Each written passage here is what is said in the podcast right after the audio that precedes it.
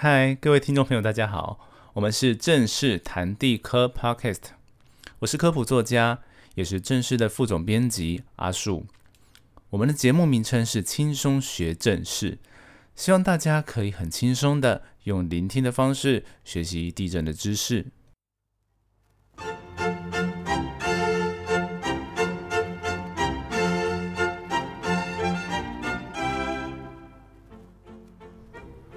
台湾的地震非常多，过去我们经历过了许多次的地震灾害，所以地震防灾对我们来说是非常重要的。那么接下来的二三十分钟，我们将以轻松的口吻、比喻，还有一些故事来跟大家谈地震，希望可以为听众朋友带来深入浅出的地震知识。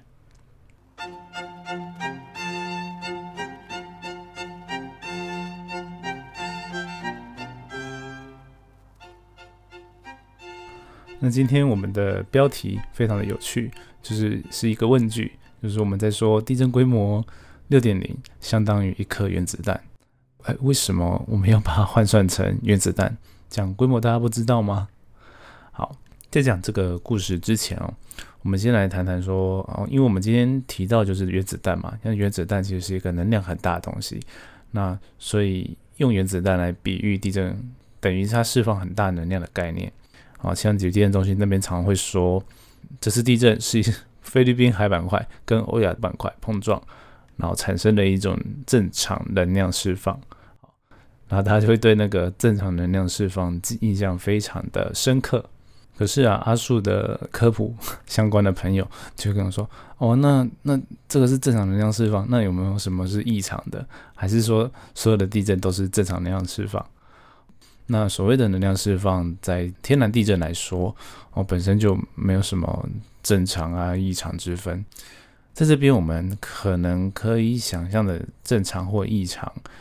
只能说我们比较习惯的东西，通常就会讲是 normal，就是正常的现象。那么异常这件事情，感觉就微妙了，因为，哎，大地震好像你也不能说它是异常，因为我们预习到就是每隔一段时间就会。有一些大的地震，哦，这是在地球上各个地方，就是常发生的地震的地方，都会有这个现象，就是大的地震比较少发生，小的地震比较常发生。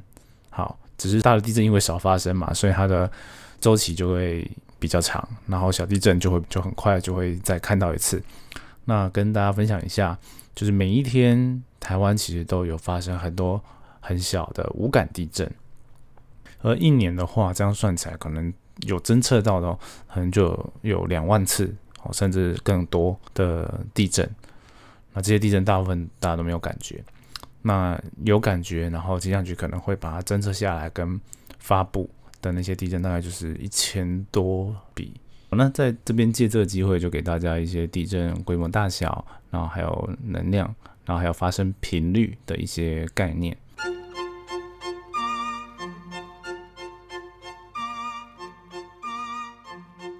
好，那我们回到正题哦。刚刚已经提到说了，正常能量可能说是一种假议题，也不为过来。因为地震本来就是一个能量释放嘛。那在过去那个时空，就是发明这个名词出现，大概可能有十几二十年以上。好，那那时候在说哦地震是一种能量释放，可能有一部分就是要告诉大家说，这个是一个规模的概念，然后地震的规模是能量。另外，我们常说摇晃的大小，那个叫震度，震度就是就是直接反映摇的大小。那有的时候，譬如说我们规模如果比较大的地震，然后离我们又近，那当然它摇晃就会很大，那震度就会有很大，像六级哦。现在可能是有分六强六弱，然后七级就是用级或者是用强跟弱哦。这个东西在讲的通常就是震度。那么规模呢？嗯，规模就不会有单位了，在至少在台湾，然后跟科学上，我们就会讲瑞士规模七点零、七点一、六点零这样。好，那规模如果比较小一点，但是它离地表很近，离我们也很近，它就有可能很大，就是可能会应该说他们可能会造成的摇晃很大。好，那规模很远，我们举另外一个极端的例子，就是像三一一地震，啊，你想它那个地震在日本嘛，它规模九，然后传到台湾根本没有震度。哦，震度我可以说是零，可是它在日本当地就造成很大的震度嘛，所以震度大概就是会同一个地震，它在不同地方会有不同的数值哦，因为摇晃的程度不一样，它就直接反映摇晃程度而已，它跟地震的大小没那么的有直接关系。那规模就是纯粹我们在比那个地震跟地震之间的大小。那这个概念其实是在我们发明地震仪好一阵子之后，大家就在想说，我们要怎么呈现一次的另一次地震的地震大小差异？因为如果我们去看那个仪器啊，就是仪器它是算出来就是地震摇晃的振幅，去做一个换算的时候，我们就会发现地震是在小跟大的地震，应该说它不管在振幅或者是我们说能量释放。小的跟大的差非常的多，那差非常多。如果 用数字来比的话，其实很难比较。那么在那时候，美国的 Richard 发明地瑞士个地震规模的那位，然后和 Gutenberg 他的好朋友，然后一起创造了瑞士地震规模。哦，他们利用加州那边的地震资料去做分析，那把地震分成比较大跟比较小的一些方式，大概就是用振幅来去做换算。然后大的的话，它就是代表，就我们刚刚前面讲的比较少发生，然后它释放能量比较多这个概念。然后比较频繁、比较常出现，就是把它定成小地震。然后大跟小，他们就设计了一套公式去把它算成大概都会是个位数的呈现，然后加小数点到第一位。那你想说，那为什么如果小数点后面可以多几位，就会比较精准呢？哦，那那就是当时有一些仪器跟计算上的限制，因为它就是拿仪器所计算出来的振幅值去做换算的。好，那换算出来就得到了规模值，就是我们现在常常去用到的，就是规模七点零。那我们可以很直观的想说，哦，七点零的地震比六点零大。好，大概就是这样的概念。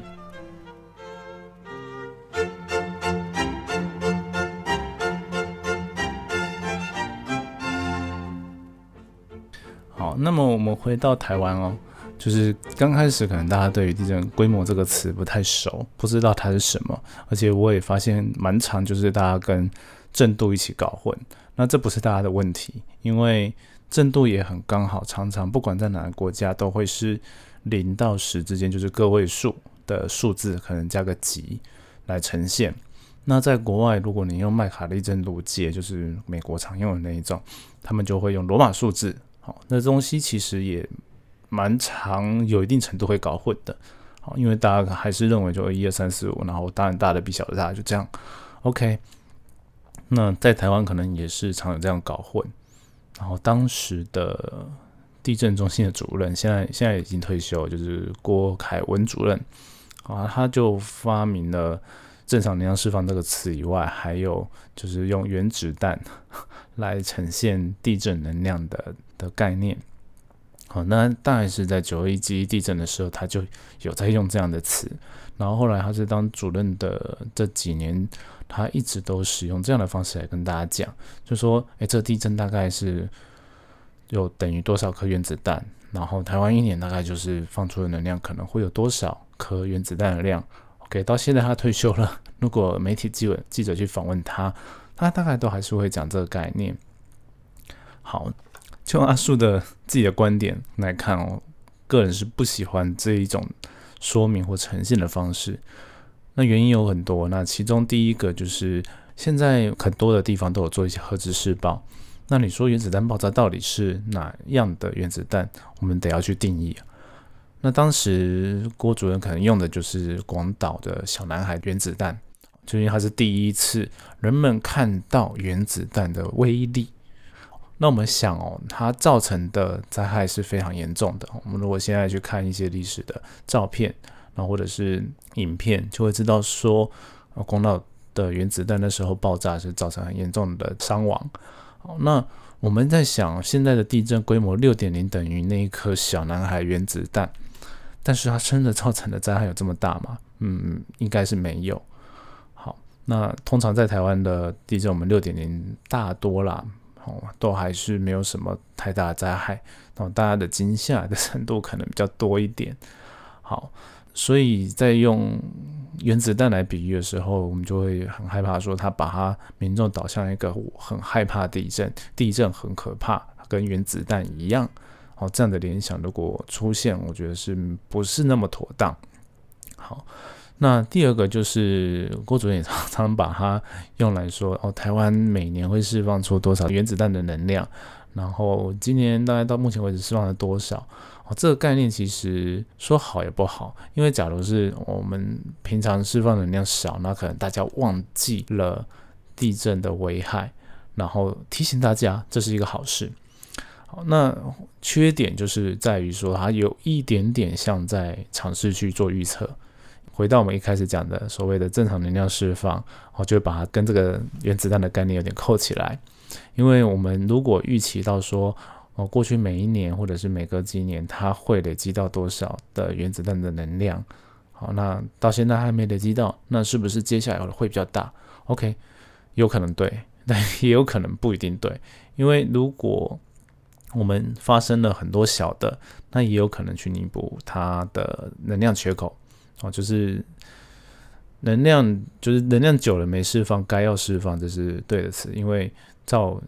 照那个板块在运动，它就是稳定的在运动，然后能量也是应该要稳定的在累积。好，照理说是这样，那但是有很多的变数，就是要么就可能会发生一个很大，但是我们也很难预估在哪里。好，那在什么时间点，我们其实也很难预估。那它只能作为这样的提醒，而不能说啊，接下来下半年可能会变多。哦，如果你做这样解读，就很危险哦，因为它可能不是在这半年，可能会累积更久，但也可能更快。然后再来就是地震，我们现在在很多的研究观察上面，我们可以发现到说，断层它在释放能量的时候，不单单只有地震本身，很慢的潜移可能也是一种能量释放方式。然后再很慢的释放热量，或者是我们现在比较新的一些研究，就研究一个叫做长维震。那这个在国外也有一些研究，但是我们对它真的还不很很不是很了解，因为它发生就是很缓慢、很长时间，然后就开始慢慢慢慢的在释放。然后你要说定位，它也很难很精准的定位。但地底下就是有这么样一个现象。好，这这是讲比较远了，但是实际上就是要跟大家分享的是说。即便我们有很多的观测，到现在还是没有办法很确定的去预测地震。那所以回到这个原子弹，说哎久了没释放，会有可能大家要注意这件事情，我们就要特别的小心解读。就是说，我们应该就把它当成一种提醒，提醒我们很久没有地震，不代表它就不会再继续这样下去哦，有可能都会有些变化。那我们还是要持续注意地震对我们的威胁。那以上呢，就是阿树对于用原子弹来比喻地震的一些个人看法。简单来说，阿树会觉得嗯没有不行，但就是在科学传播上会觉得没有很好。那没有很好的原因，就是一方面有可能有一点误解，那或者是说我们在解读的时候就要特别的小心才行。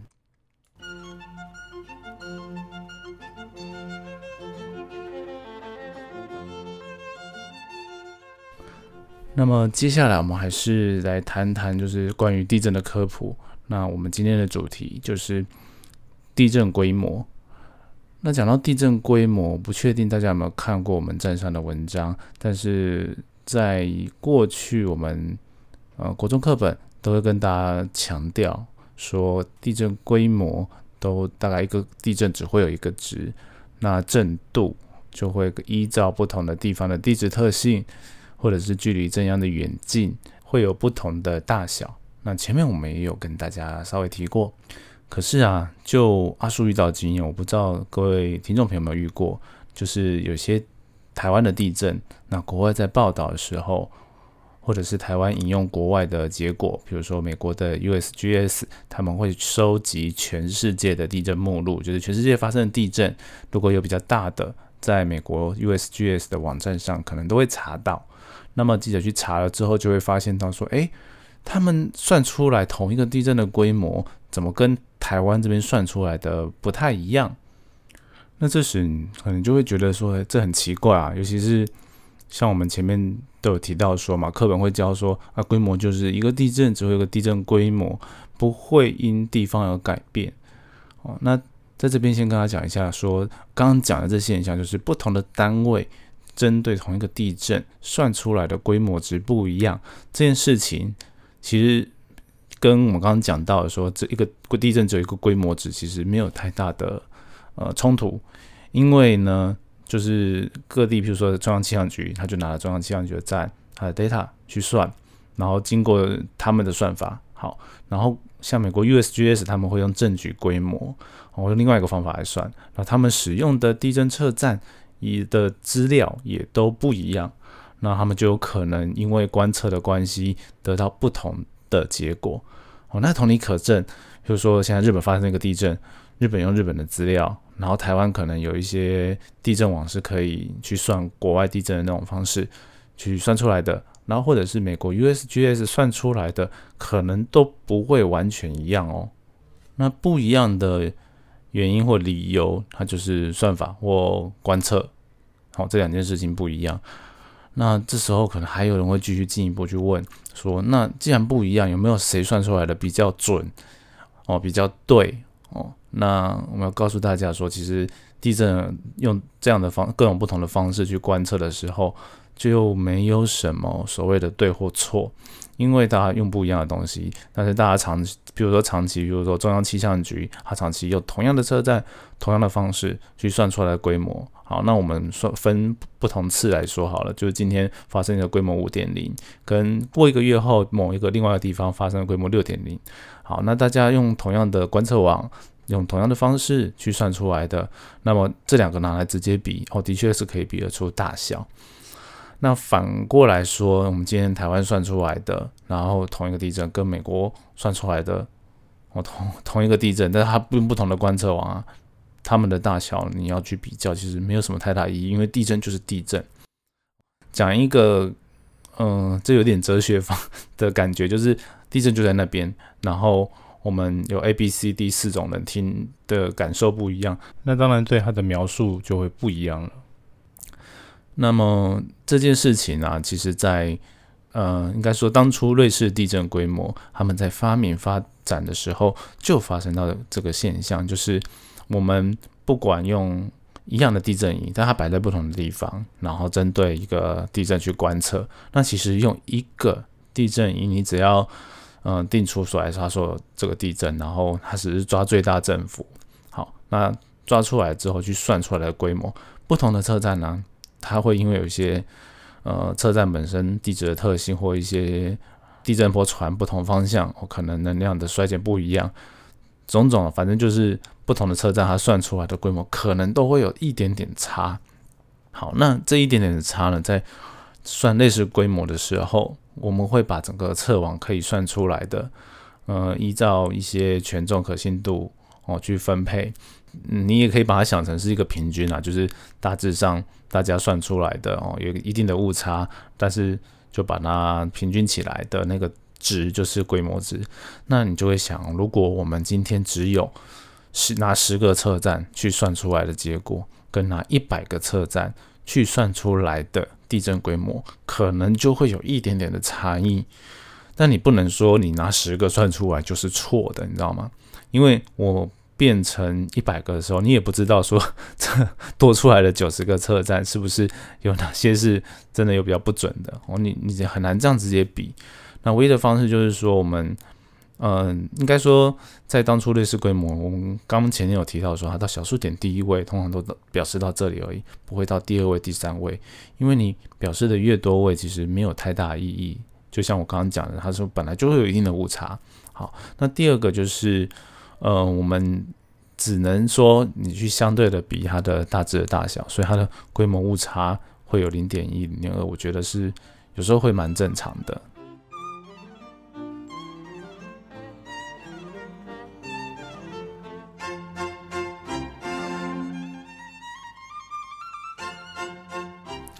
但是啊，如果差的很多的话呢，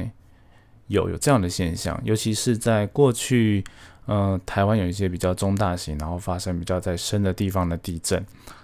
算出来的瑞士规模都比呃美国 USGS 算出来的地震局规模都还要大，就是简单来说就是高估了，而且是大蛮多的。好，那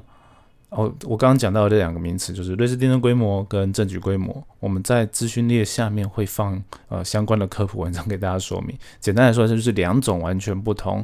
在地震计算地震规模的方式。好，那虽然方式不同，但是根据一些经验公式，我们可以发现到这两个有一些关联性。那像在瑞士地震规模到七以上，它就可能会饱和。好，那到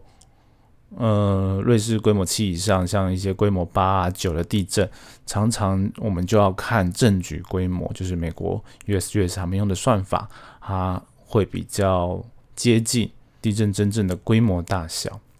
好，那原因就是因为它的怎么讲感受度啦，就是可以七以上就没有饱和。我刚刚讲的饱和，就是说你到七以上，它可能认不出来说谁大谁小。这是瑞士规模，它为有的一个瓶颈。那即便是这样，我们还是一直用它的原因，只是它真的好算。然后它在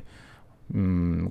可以快速算出来，然后可以跟过去已经长久都用这种方式去算出来的规模是可以相互比较的。只是说我们在用呃新的方式在计算的时候，其实我们如果把 data 都保留下来，它换算成另外一种方法，其实都可以算。那在科学上也可以去研究。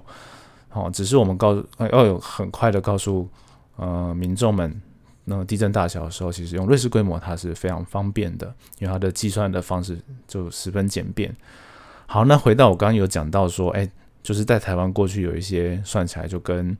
那个证据规模都差的有点多了嘛。好，那为了解决的问题，其实科学家还是有时候就觉得说这个误差不应该到那么大的时候。我们就会，他们就会去做一些回溯性的，就是看一下说过去的呃一些地震哦，它的应该说就合不合理啦。那不合理的话，就会去做一些统计，然后去把过去的地震挑出来，然后重新去研究说这个地震规模的算式有没有需要再针对一些常数去做一些修改哦。所谓 这讲的有点难，就是呃。瑞士地震规模那时候发展的时候，就是以加州作为背景，然后去算，然后各国在把瑞士规模去去做使用的时候，也应就是也会尽量就是根据各国它发生地震的地质特性去做调整。哦，那些他们的公式其实各地都会不太一样。哦，台湾的、日本的、美国的，如果大家都讲瑞士规模，但是他们都会有一些根据当地的特性去做的调整。那今天我们跟大家讲到说，这算起来的话，跟政局规模，政局规模比较特别，它就是计算的方式就是跟断层直接戳动的方式都有关，那它就不会受到各地的地质因素影响，它就不需要常常去做一些调整。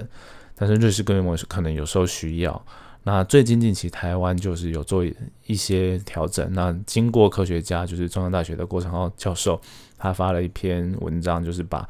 气象局过去近年来哈一些这样有类型的地震去挑出来，然后就可检视说他们合应该合理的规模是多少，然后应该要怎么样调整才对。哦，有时候会做这样的的的调整呢。那可是啊前面的有点复杂，那大家如果不了解没关系，就是记得我们的大原则，用同样的方式，同样的观测的系统哦观测网算出来的规模。之间哦去做相比，嗯，可能还是有一些意义哦，就是不同的地震规模有不同大小是有意义去比较的。但是你特别去跟国不同的观测网、国外的观测网、国外的方式去做比较的时候哦，除非它有系统性很大的误差，就我们刚刚讲到的一些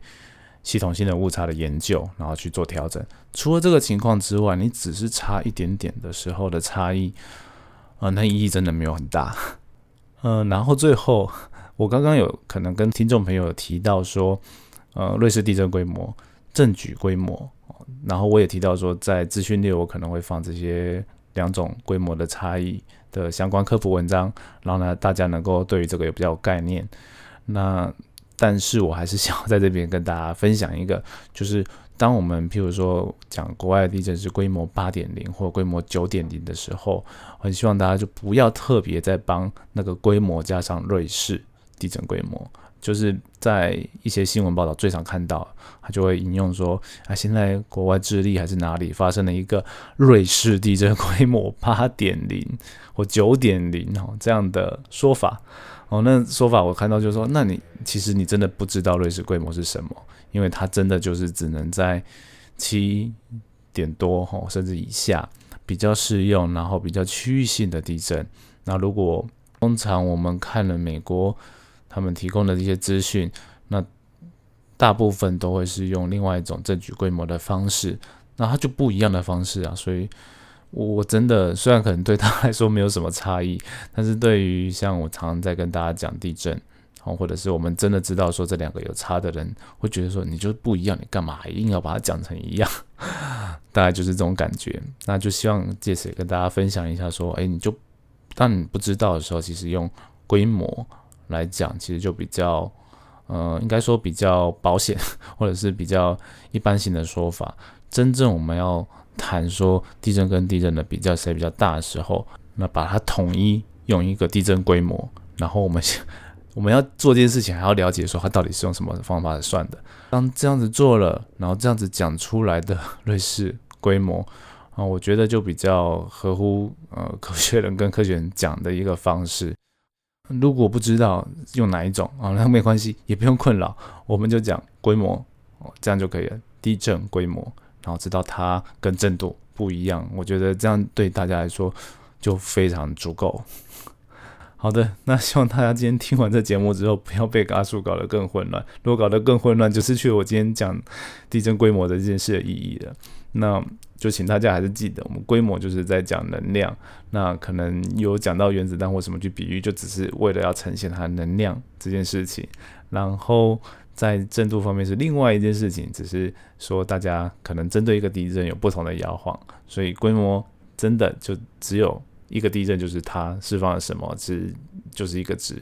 只是说大家量它不一样，只是在测量、在观测、在计算方式的一些问题。规模就是在地底下它发生多大就是多大，那这也呈现到说我们。在地震观测上，对于地底下观测有一点点不精准的地方是还是存在的，所以才会造成这样的结果。OK，好，讲到这边应该就算是今天嗯，我想要跟大家呈现的总结。